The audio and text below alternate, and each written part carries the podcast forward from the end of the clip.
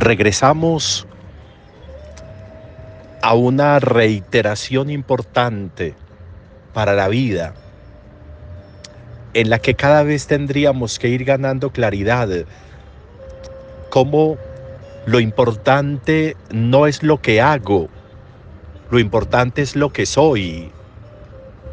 Con lo que soy yo me aproximo al mañana, con lo que hago no porque a veces me acostumbro a hacer algo que de un día para otro se descontextualiza ese hacer y se modifica, que es lo que le pasa a veces a muchos profesionales, que se quedan con un hacer y el hacer evoluciona. Y cuando no hay esa evolución, entonces hay involución. Entonces nos atrasamos no es el hacer. Y en el Evangelio de hoy, en los énfasis o el énfasis está en la necesidad no del hacer, sino del ser. Y en el ser, el creer. Qué tan interesante que nosotros lográramos visualizar que el creer no está en el hacer, que no es lo que hago lo que me cualifica como creyente, que no soy un buen creyente, un excelente creyente por lo que hago. En términos de Jesús eso sería un fariseo. Fariseo es aquel que saca a relucir siempre lo que hace. Y lo que hace es exterior, lo que hace es de afuera. Y hoy hace una cosa y mañana otra. El ser no. Hoy no soy algo y mañana soy otro, no. El ser es el mismo, que lo voy cualificando, que lo voy mejorando, que lo voy puliendo, al que le voy agregando sabiduría, al que le voy agregando experiencia, al que le voy agregando fe, para que ese ser crezca enormemente y adquiera volumen, tamaño, presencia. Miren qué interesante dos expresiones del Evangelio de hoy aparece en Marcos esta mujer hemorroísa que lleva 12 años padeciendo un flujo de sangre. Y aparece esta otra niña, la hija de Jairo, que tiene 12 años y que muere.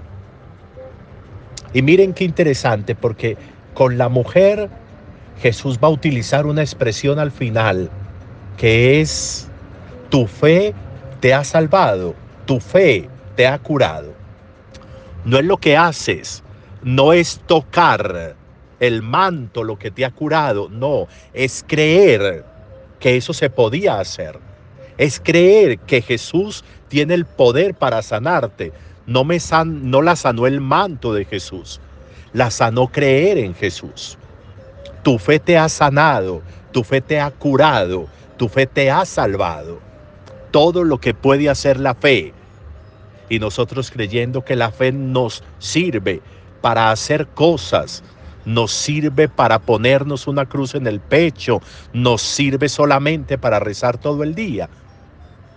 Y aparece también, mientras se está curando, mientras esta mujer está dialogando o hablando con Jesús, había aparecido antes Jairo, un jefe de sinagoga, que le dice a Jesús que su hija está muy mal, se está muriendo.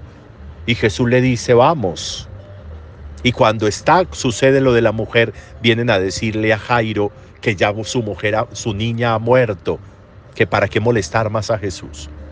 Pero Jesús le danza otra expresión, para nosotros lapidaria. No temas, basta con que tengas fe. No le tenga temor a eso, si murió o no. No le tenga temor si enfermó o no. No le tenga miedo a si le pasó esto o aquello Basta con que tengas fe. Qué tan importante eso. No es quedarme ahí en el ejercicio temeroso y miedoso de las cosas, en la incertidumbre. No, basta que tengas fe. Esa expresión es fundamental.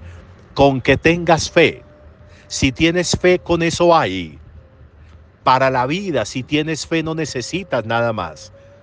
Para las dificultades y para los tropiezos, si tienes fe, eso es lo que necesitas.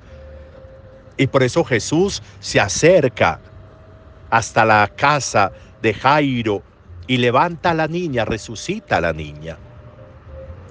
Las expresiones de fe, la vida de fe, la configuración de la fe. Que hoy también podríamos decir que esa configuración de la fe se va logrando también con un espíritu de bondad en el alma y en el corazón.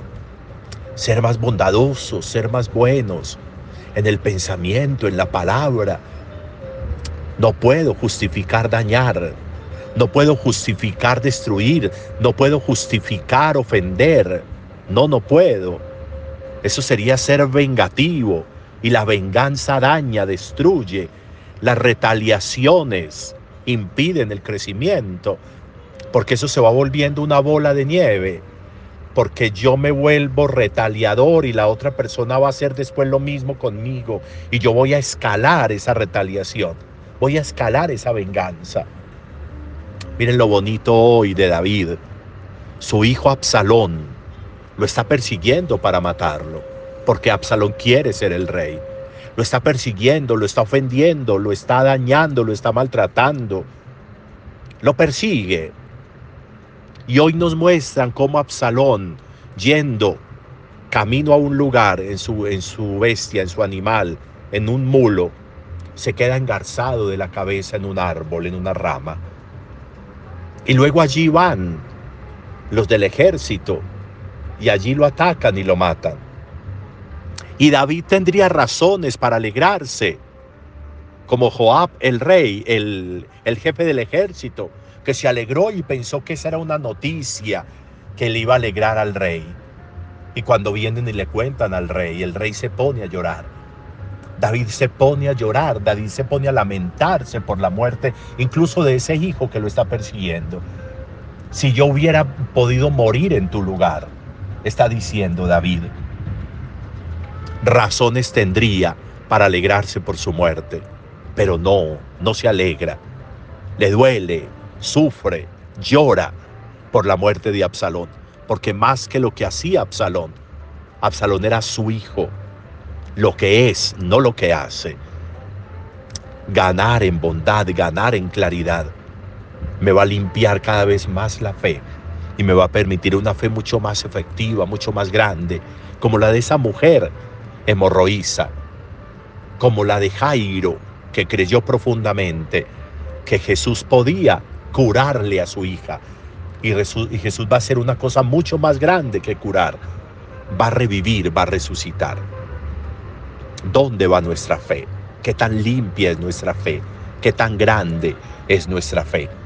¿Y qué tan bondadoso está siendo el corazón, las palabras, las vidas, la vida, los pensamientos? ¿Qué tan limpio, qué tan bondadoso vamos siendo? Eso es necesario. Buen día para todos.